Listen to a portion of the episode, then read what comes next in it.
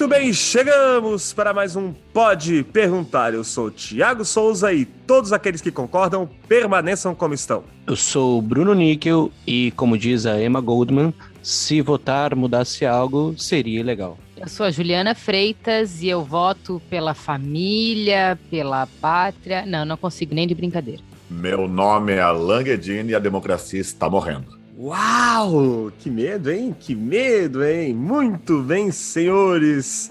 Então, na nossa brincadeira aí de cada um de nós traz uma pergunta nos programas que a gente está fazendo. A pergunta hoje quem traz sou eu mesmo. Estão preparados? A pergunta surpresa? Não, mentira, eles já sabem, gente. É... a pergunta de hoje envolve uma discussão que está aí também bombando, né? O voto impresso é mais seguro Será se é? Será se não é? Então vamos aproveitar essa pergunta aí para discutir um pouquinho a história do voto no Brasil. Então vamos lá, sobe o som para a gente começar esse programa. Muito bem, então vamos lá, né, gente? O voto. Em... Então vamos contextualizar, né, da onde vem essa pergunta.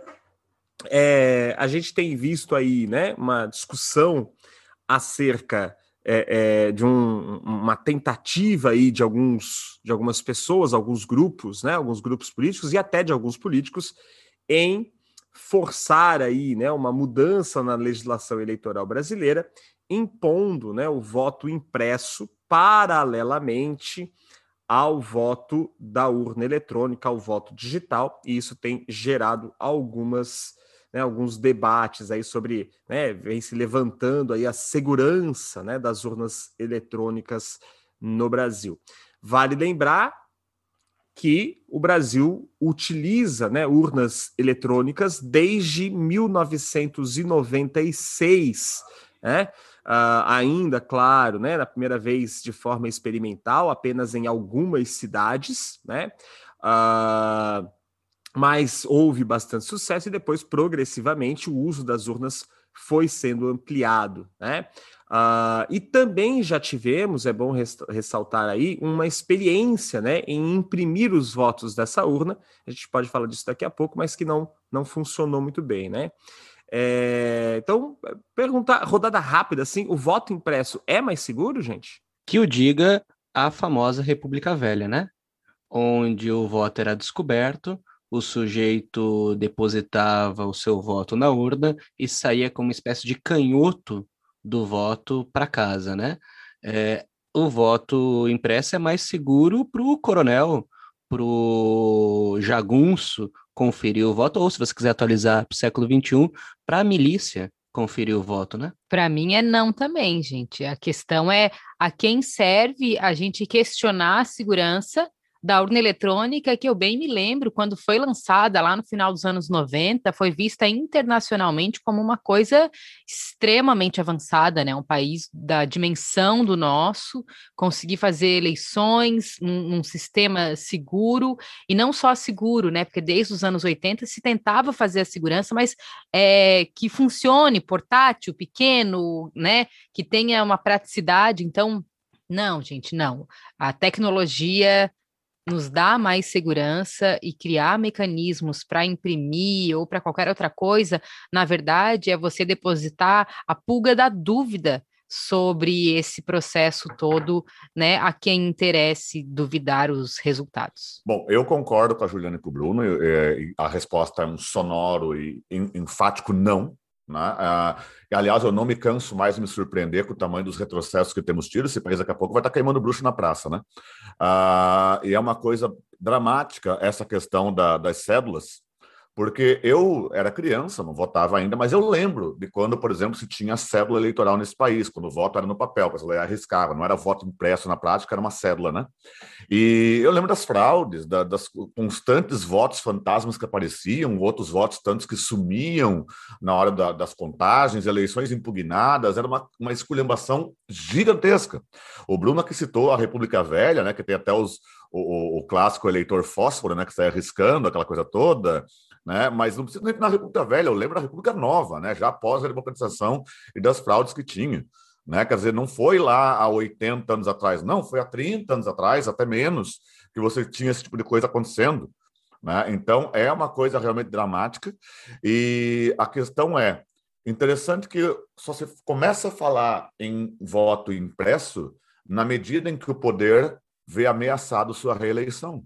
Né? Você não fala de voto impresso antes. Não se questiona a democracia quando você está vencendo, se questiona a democracia quando está perto de perder. E isso é uma coisa muito curiosa.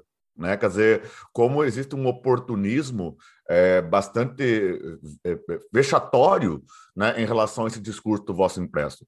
Há muitas pessoas que defendem o voto impresso não têm a menor noção do que realmente seja, não têm a noção da conquista que foi a urna eletrônica, aonde depois da sua instituição, por exemplo, as apurações tornaram-se muito mais rápidas, com um trânsito muito menor de indivíduos durante o processo de apuração, o que inclusive melhora bastante as chances de que eventualmente pudesse ocorrer algum tipo de, de subversão dos resultados e por aí vai. Quer dizer, então a pergunta que fica não é se o voto impresso acho que é bom, a pergunta que fica é a quem serve. E não serve ao povo brasileiro, ao contrário do que alguns políticos é, pretensiosamente falam. Né? Acho que o X da questão não é nem o voto impresso ou não impresso. Eu até vou Alan, que antes das eleições é, é, que elegeram né, o atual governo, eles já faziam essa, essa coisa, eles já falavam, né? É, é, porque o discurso é o discurso, na verdade, de deslegitimar o processo, né? É, só que é interessante que quando eles ganham o processo, aí o processo é válido. Né? Quer dizer, eles já estão. É um modus operandi, me parece, né? E que vem, não é nem daqui, né? Eles estão copiando um processo que vem de fora. Fala, Bruno. O que me chamou a atenção é que muitas pessoas de diferentes, né, que foram ouvidas, né, por diferentes órgãos e tal, é uma fala que quase todos tocam é isso, né, de que olha o mandatário do Brasil ele está emulando o discurso do Trump, nos Estados Unidos, né? É, tipo assim, se eu perder é porque houve fraude e eu quis evitar a fraude com o voto impresso e não me permitiram. Então, hum, é, é, é o que muitas, né, muitos apontam é que justamente você já está jogando para a torcida essa possibilidade de fraude e ah, eu tentei fazer alguma coisa e não permitiram, né? E vai ficar de novo para o STF, não permitiu, né? É, só pontuando aqui, além dessa experiência que o Thiago já relatou, depois a gente pode falar um pouquinho mais de por que, que foi considerado que não deu certo o voto impresso em 2002, na reforma eleitoral que a gente teve em 2015, né, estava prevista que tivesse o voto impresso a partir de 2018. E aí o STF deu uma liminar dizendo que não, né, essa, essa legislação seria inconstitucional, né, justamente porque é, as máquinas poderiam travar e aí o eleitor teria o seu voto visto pelo mesário, que ia tentar resolver o sistema travado. Então, depois o STF, essa foi uma medida primeiro provisória do STF, depois ele é, teve a liminar final. Então, é, é, voltou essa discussão, né? Já estava ali em, em 2015 é, e, e, volta agora. Me parece, né? Uma preparação para a derrota. Espero, inclusive, que seja. E eu acho interessante a gente pensar sobre essa questão do voto secreto, né? É, é a isso que se, que se defende, né? Quando se fala, não, a gente tem que criar mecanismos de preservar realmente a ideia de que você vote e que não deixe rastro, né? E se a gente pensar na história do Brasil e do, da eleição no Brasil, a gente vai ver uma história gigantesca, né, de coerção sobre as pessoas que vão às urnas, né? Então é assim que os antigos, as antigas estruturas de poder sobreviveram ao processo democrático. Elas se adaptaram a esse processo onde existiu o voto, manipulando o voto, manipulando as pessoas. E eu me lembro já com a urna eletrônica teve uma eleição, não me lembro agora em qual ano, nem se era de presidente ou prefeitos, mas que viralizou, principalmente no Rio de Janeiro, várias fotos que as pessoas entravam na, na sessão da urna para votar e levavam o seu celular para tirar selfie né, no Confirma para mostrar por quê? Porque existia sim uma cobrança sobre em quem você iria votar. Então, se nós ainda temos esse tipo de política funcionando no Brasil, uma política que ainda oprime, que ainda manipula o eleitor, quem dirá se a gente criar um sistema onde, de fato, dá mais abertura para isso? Então, acho que é, quando a gente pensa em discutir os votos ou a eleição no Brasil, a gente tem tanta coisa mais importante para falar sobre isso do que voltar a uma discussão de voto de papel. Mas essa é a cortina de, de, de fumaça do momento, essa é a, a é o estilo fake news de política, né, onde simplesmente está se jogando a dúvida, né? E aí depois, claro, se der errado a reeleição do, do presidente, aí eles vão ter um álibi, vão ter algo para culpar, né? Então é, infelizmente, como a nossa política tem se desenrolado. Olha, para mim, assim, é muito claro que 2022, se o resultado não for favorável ao atual mandatário, vai ser contestado. Ponto. Isso é Acho muito pouco provável que não se crie um circo e com um grande perigo, inclusive, desse circo terminar em, em tragédia em 2022. Mas falando aqui, por exemplo, só pontualmente da questão desse voto impresso, é bom que o que o nosso ouvinte saiba que as urnas já são auditadas. Ao final de cada pleito, cada urna tem um, um relatório impresso do número de votos que estão ali computados. E é o suficiente para você poder fazer realmente a verificação se o número de eleitores bate com o número de votos, por exemplo. Agora, se de repente eu tenho um voto impresso e esse voto vai dizendo que ó, votou ali e mostra em quem votou, o que me garante que depois esse voto não possa ser usado como forma de coerção do cidadão? O que me garante que, em caso de rompimento democrático, em caso de ameaças, em caso de autoritarismos, esse voto não possa ser usado para perseguir um cidadão? Eu, me desculpem, mas eu não confio e, jamais, e não, tenho, não tenho tendência alguma em confiar na lisura do, do assim, da governança nesse país. Né? Então, quer dizer, eu não confio realmente que o voto, uma vez impresso, possa ser usado não só como forma de poder, como forma de especificamente de coerção e perseguição política de opositores. Aproveitando aí, Alan, vale apontar também que a urna eletrônica ela, você, né, quando você leva elas para sessões eleitorais, é sorteado uma das urnas que é feito um teste antes das eleições, né? Então você faz ali uma simulação, escolhe uma delas aleatoriamente, faz uma simulação para ver se está tudo funcionando certinho. E a gente não tem registros, o TSE não tem registros de equívocos, de erros e tudo mais, né? Esse teste é principalmente, né, porque uma das coisas que as pessoas acusam é que na programação das urnas você vota num candidato e esse voto vai para o outro. Isso se difundiu muito, né, na, na eleição de 2014, que eu acho que foi essa que a Juliana até comentou, aconteceu de novo na eleição de 2018, e é, é interessante, né, porque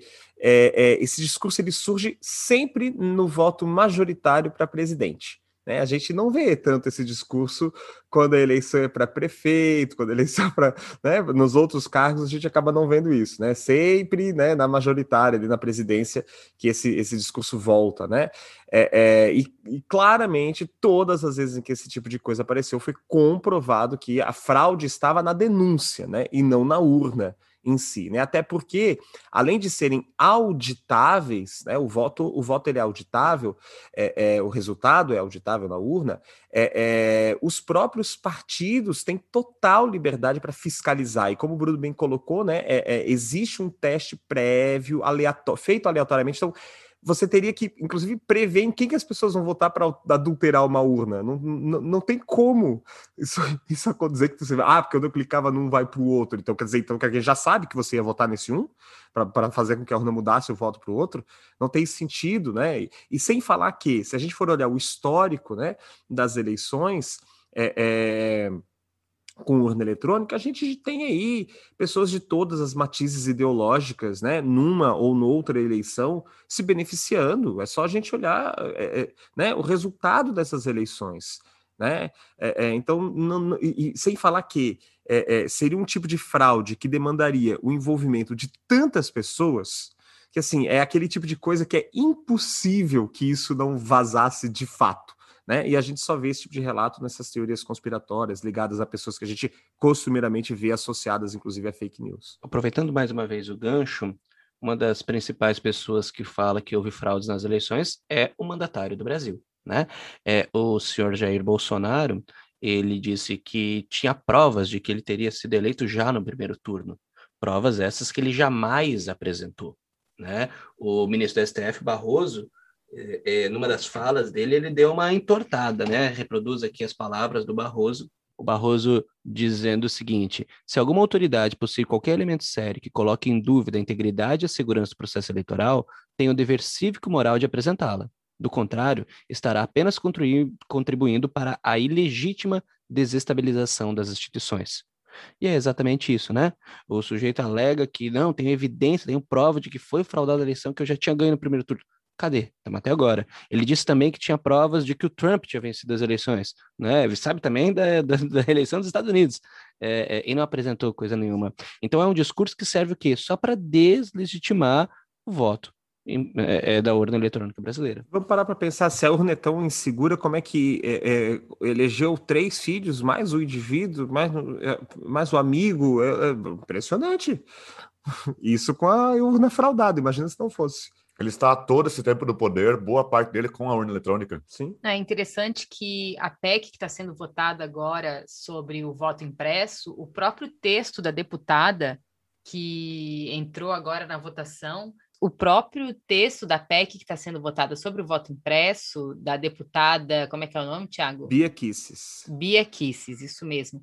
Ela mesmo no texto diz que existem questões contundentes, né, que comprovam o quanto que a, que a urna eletrônica pode ser fraudada, mas também ela não desenvolve, ela não apresenta, ela não fala quais são é, os riscos né, que se tem da urna eletrônica, ela só diz que existem riscos iminentes. Então, novamente, né, essa, essa tática aí de, de fazer um alardear algo que não, não tem, na verdade, nenhuma base, né? Ela só está trabalhando com, com o medo, com essa dúvida que alguém pode ficar, mas e aí, se for fraudado, como é que a gente faz, né? E aí passou-se a, a duvidar de um sistema que, na verdade, não tem base concreta dessa dúvida, né? tudo que já foi feito, e não só no Brasil, para tentar auditar as urnas eletrônicas e outros modelos de urnas eletrônicas que existem em outros lugares, nunca se confirmou nenhum tipo de, de invasão à urna, ou fraude, ou coisa parecida, né? Então não existe a base, de fato, para a gente criar esse medo. É mais uma vez a, a tática do medo pelo medo, né? Do, do medo para criar um ambiente favorável né, a uma quebra da, do sistema aí democrático. Isso, é a PEC, a proposta de emenda à Constituição, né, 135 de 2019, da deputada federal Bia Kisses, que atualmente, se não me falha a memória, é a presidente da Comissão de Constituição e Justiça, né, na Câmara Federal, a mais importante Constituição da Câmara é, brasileira. Só para pontuar, então, esse projeto é, não é que o eleitor leve um canhoto embora, né? Não, que não, seria é que... a impressão para a simples conferência. Então, funcionaria dessa maneira: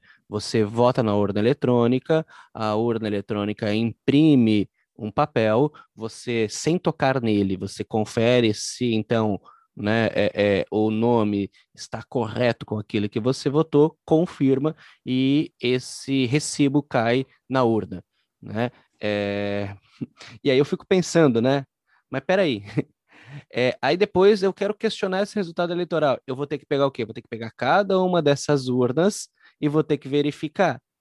É muito mais fácil no sistema brasileiro fraudar a urna física né, do que a urna eletrônica, né? A gente tem várias histórias, né, de urnas que são que eram urnas que eram substituídas no trajeto entre a sessão de votação e o local de contagem. Isso acontecia. Só para completar o que o Bruno disse, segundo o TSE, o custo né, dessa nova brincadeira aí do voto no papelzinho da urna e blá blá blá seria mais ou menos 2 bilhões de reais e pela é, último teste que foi feito, né, na última eleição com o, o voto impresso e tal, traria-se, né, uma demora, fila, né, e a gente voltaria a ter uma, uma apuração mais lenta, e não só a apuração mais lenta, mas também o sistema da votação, né? Então, é aí alguns prejuízos que a gente vai ter no sistema caso né, isso entre em vigor, de acordo com o TSE. Mas eu acho que o maior prejuízo já foi feito. O maior prejuízo está feito, e por isso que eu fiz aquela minha entrada. O prejuízo foi feito à democracia com esse conspiracionismo que foi lançado. Porque a gente sabe que as pessoas adoram uma conspiração. Em geral, as pessoas sempre partem do pressuposto que algo está sendo feito e ninguém mais sabe, mas ela desconfia. Isso é uma coisa humana. A gente sabe disso, né? A, A teoria da conspiração faz sucesso com isso. Você chega, pega alguém de, de relevo, alguma importância, uma autoridade, fala alguma coisa, pronto, está criando a, a conspiração. E o fato é que nas próximas eleições, 30% do eleitorado desse país, que não é pouca gente, vai votar sem acreditar no processo. Vai votar achando que o seu voto pode estar sendo, de alguma forma, é, desviado, de alguma forma alterado. Quer dizer, você tem 30% do eleitorado de uma das maiores democracias desse planeta que literalmente vai participar em 2022 de um processo democrático chave sem acreditar no processo em si.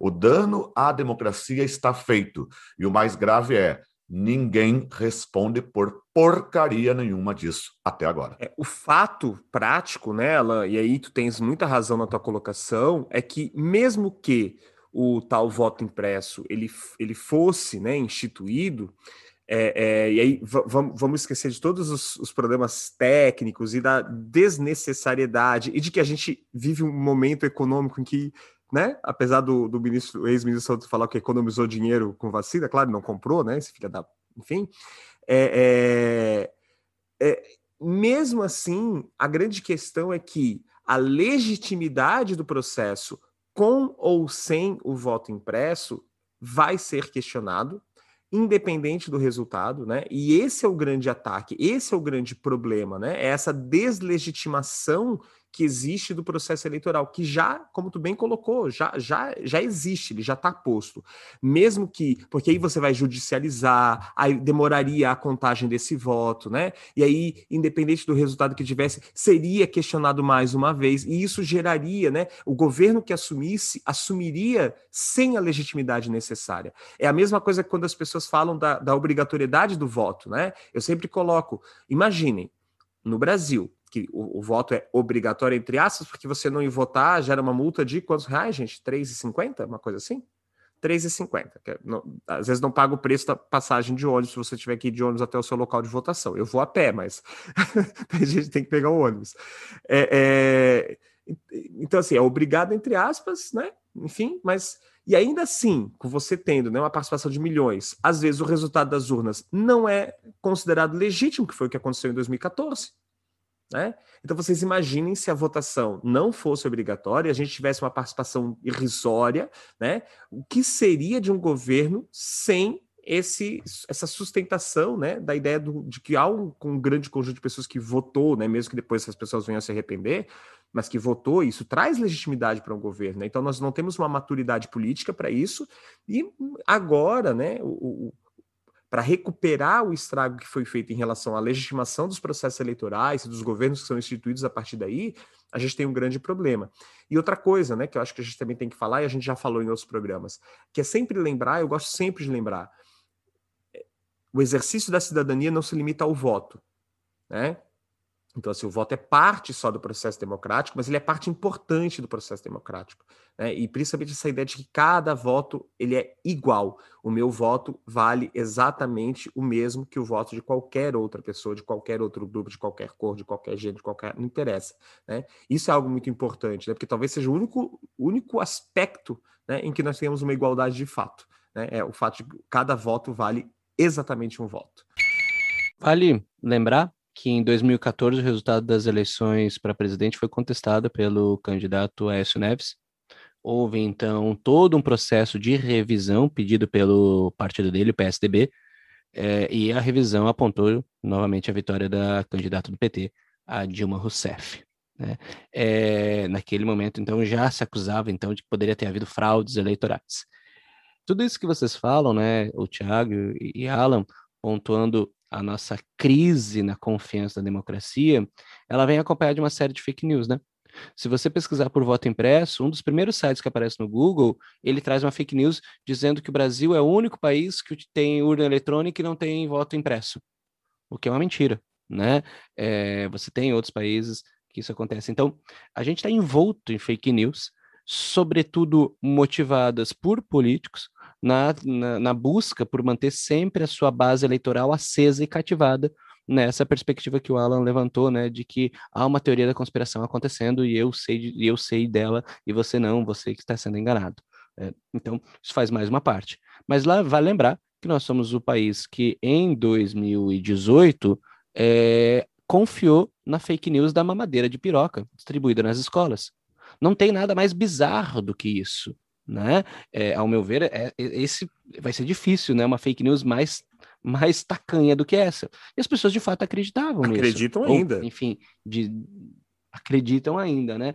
É, é, então veja, a, a gente tem tem uma parte da população que está conspirando, digamos assim, e tem uma outra parcela da população que acaba acreditando nisso que é divulgado pelo WhatsApp, né? Então, há, um, há uma série de campanhas, isso foi vinculado inclusive em 2018, né, pelo, pelo TSE, para você não, né, não seguir as fake news, para você seguir as agências oficiais e as notícias oficiais, mas a gente continua nisso, né? É, o próprio episódio da pandemia deu origem a uma série de, de, de fake news, de que o, o, vírus é culpa chinesa e coisas assim. Então, é, é, é o que eu vejo é que a gente está convivendo com as fake news e vai ser muito difícil erradicá-las porque nós as queremos, porque nós as, quase que as desejamos enquanto povo. E é triste, né? Eu só a gente falou várias vezes aqui do teste de 2002, né? Então só para explicar, eu acho que a gente ficou enrolando e não falou isso, né?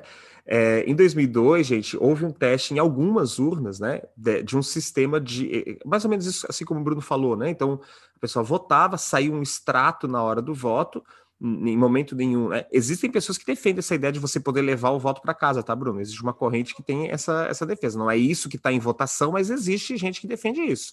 E isso seria o ideal, né, para as milícias, para quem quer controlar os votos, né? Sim, Tiago, só, só, quis pontuar de que né, o, o, projeto que está sendo votado é esse. Sim, sim, não, não, não, não, não traz essa questão, né? É, e aí essa, esse, esse teste mostrou algumas coisas, né? Entre e que deixou claro que era invi seria inviável, né? Então, primeiro, uh, uh, se a urna trava, por exemplo, né? Além de atrasar o processo, porque aí você tem um processo, você vota, aí tem um processo de impressão, aí a pessoa tem que confirmar essa impressão. Então, já às vezes você tem ali cinco votos de uma vez só, né? Isso significa uma demora ainda maior, né? Geralmente na eleição presidencial você tem, né? Deputado federal, governador, deputado estadual, às vezes dois senadores, mais o presidente. Então, assim, é, é, aí você tem que conferir, conferir todos esses votos, nesse caso, né? É, é pode travar, e aí o, o, funcionário que teria que ir lá, vamos dizer assim, para destravar, quem tem impressora sabe como é que funciona. Pior, o pior eletrodoméstico do universo é a impressora, certo? Ele é o que mais irrita o ser humano. É, eu, já, eu já marretei uma impressora que eu tinha, gente, tanto ódio que eu senti dela, eu tive esse prazer. E aí, e, e aí o cara vai ver o seu voto, ou seja, a questão da segurança do voto está comprometida, né? Então, as próprias pessoas que participaram desse teste acharam confuso, acharam desnecessário, houve assim um consenso de que era absolutamente absolutamente desnecessário aquela, aquele voto impresso, né? É, é, além de ser caro, né, gente? Porque não dá para você imprimir qualquer papelzinho, você tem que ter uma, alguma coisa que garanta, né, que aquele papel não foi impresso na padaria da esquina, né, para substituir uma urna, por exemplo. Então, é, é, é realmente inviável. Fala aí, Bruno. É, dessa, desse teste em 2002, tem aqui alguns dados, né? Então, nas eleições do Distrito Federal e do Sergipe, é, que foram os dois locais que utilizaram, então, essa, esse, essa impressão, o índice de quebra da urna eletrônica foi de 5,30%, enquanto a média nacional foi de 1,41%. Então, a, a, a, o índice de quebra é muito maior. E aí, as, as eleições tinham que ser no papel, né? Tinham que voltar para o papelzinho. Além disso, o percentual de sessões né, então, que passaram para a votação manual foi de mais de 1% no Distrito Federal em Sergipe, e a média nacional de, foi de 0,20%. Então, tem o ponto que a urna quebra e aí você tem que voltar para o sistema do papelzinho. Além de que, vamos pegar o exemplo que o Thiago deu. A urna trava. O sujeito não. O, o, o, o mesário tem que ir lá para destravar. Ah, mas aí não imprimiu, o papel não caiu. Ou seja, aí sim, se você quiser conferir um com o outro, você vai ter uma discordância. Né? Porque se a impressora não funcionou, o, o voto não caiu, pronto, já não vai bater os resultados. Eles falavam até de pessoas que esqueciam em quem tinham votado logo depois do voto. Não, ex exatamente, exatamente, né? Às vezes o sujeito nem lembra quem votou, nem sabe. Às vezes, inclusive, acontece do quê? Do sujeito votar no número errado, né? Sim. O sujeito vota no número errado, confirmou, aí imprime, ah, não fui nesse que eu votei. E aí, amizade? Quantas vezes a gente digita, liga para um telefone e digita errado, gente? Isso então, pode acontecer. É, é, importante, né, enquanto base argumentativa, que a gente fale, olha, já foi testado esse sistema de voto impresso nas eleições de 2002 e não funcionou bem. Né? É, é aquilo que o Alan falou no início, né? O Brasil parece em passos largos para a Idade Média. Tudo que é ultrapassado, a gente quer voltar a, a, funcionar. Então, esse me parece mais uma medida assim. Não, de fato, não tem, não tem o menor sentido. E eu quero dar um último exemplo, gente. Eu vou lembrar vocês da eleição, quero ver, hein? Da eleição para o presidente do Senado Federal em 2018, Davi Alcolumbre. Vocês lembram disso? Oi, senhores, são 81 senadores, 81 cédulas, o voto era em papel. E o que aconteceu na hora de contar os votos? Tinha 82 votos. Opa! e aí? Oito... No Senado Federal, são 81 votos. Não é uma coisa muito difícil, né? Às vezes a gente faz votação de líder de classe em sala de aula, tem mais gente. É, e aí, como? Isso foi um absurdo. Eu lembro desse a surrealidade. Eu acho até que a gente gravou o um pode perguntar nesse dia. Então, não, isso foi 2019, então? Não, não, não, não. Foi do... Não, não, eu, tô confu... eu tô confundindo com o último, a última eleição. É, desculpa, gente. Né, 2018, não tinha pode perguntar ainda. Fala lá. Não, tá pensando essa questão toda, gente. É... Sério, esse é o país do futebol, né? E a gente trata a eleição como se fosse. Né? Porque no Brasil é assim, né? Se o meu candidato não ganhou, foi o juiz que roubou. Né? E aí, pronto, completa a partida. É uma coisa impressionante, cara. Assim, é, é, é, não se entende o que significa democracia no Brasil. Não se entende o que significa, ok, venceu a maioria, tá lá, tá eleito, posso não concordar, mas tá eleito, beleza. Não, aqui, se não ganhou, foi o juiz que roubou. Né? Quer dizer, isso é impressionante. Por isso que eu digo assim, ó, nesse momento, meu sentimento neste programa é de total e absoluta descrença. Nós estamos vendo a democracia desse país ser enterrada ainda um pouco viva. É isso que a gente está vendo. E como que a gente faz para sair dessa pendenga? Essa é a grande questão, né?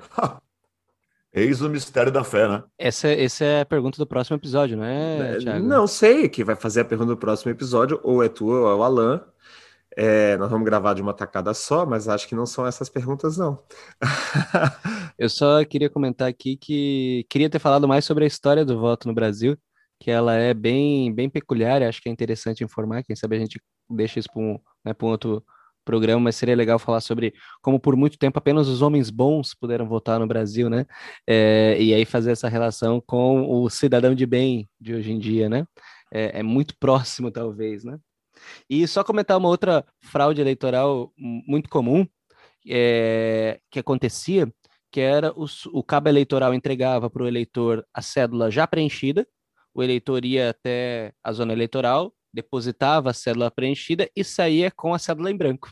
Né? Então era a fórmula, o jeito para você garantir é, é, que o sujeito votava no seu candidato. Ele tinha que sair com uma cédula em branco. Então significava que o entregou a preenchida, né? Então significa que você vai ter tantos votos. Então o, o... e que você já tem a cédula para o próximo, né? Exatamente, né? Então o sistema que funcionava muito bem é, é, antes do voto da urna eletrônica. Muito bem. Alguém quer fazer mais uma colocação? A ideia era a gente falar um pouquinho essa história do voto. Vai todo mundo perder. Até mesmo quem ganhar vai perder. É, é profético, né? Profético e correto. É, a ideia era um pouco essa, mas a gente acabou indo para um outro caminho, às vezes isso acontece aqui, né? É, mas enfim, espero, acho que foi, foi uma, boa, uma boa discussão aí. O nosso tempo está chegando ao final. Como sempre, vou convidar vocês aí a, a, a, ajudarem a gente a difundir o Pode Perguntar, a nos seguir nas redes sociais, interagir com a gente também por lá. Claro, se você quiser também mandar, fazer como nós aqui, elaborar e mandar sua pergunta, recebemos um outro dia, a gente está preparando aí para responder. É, é isso, gente. Então, encerramos mais um Pode Perguntar. Foi muito bom estar aqui com vocês. E vamos se despedir aí, vamos dar um tchau. Então. Tchau, pessoal. Valeu. Tchau, tchau, galera. Até a próxima. Tchau, tchau, pessoal. Valeu, gente. Até mais. Até a próxima aí. Tchau.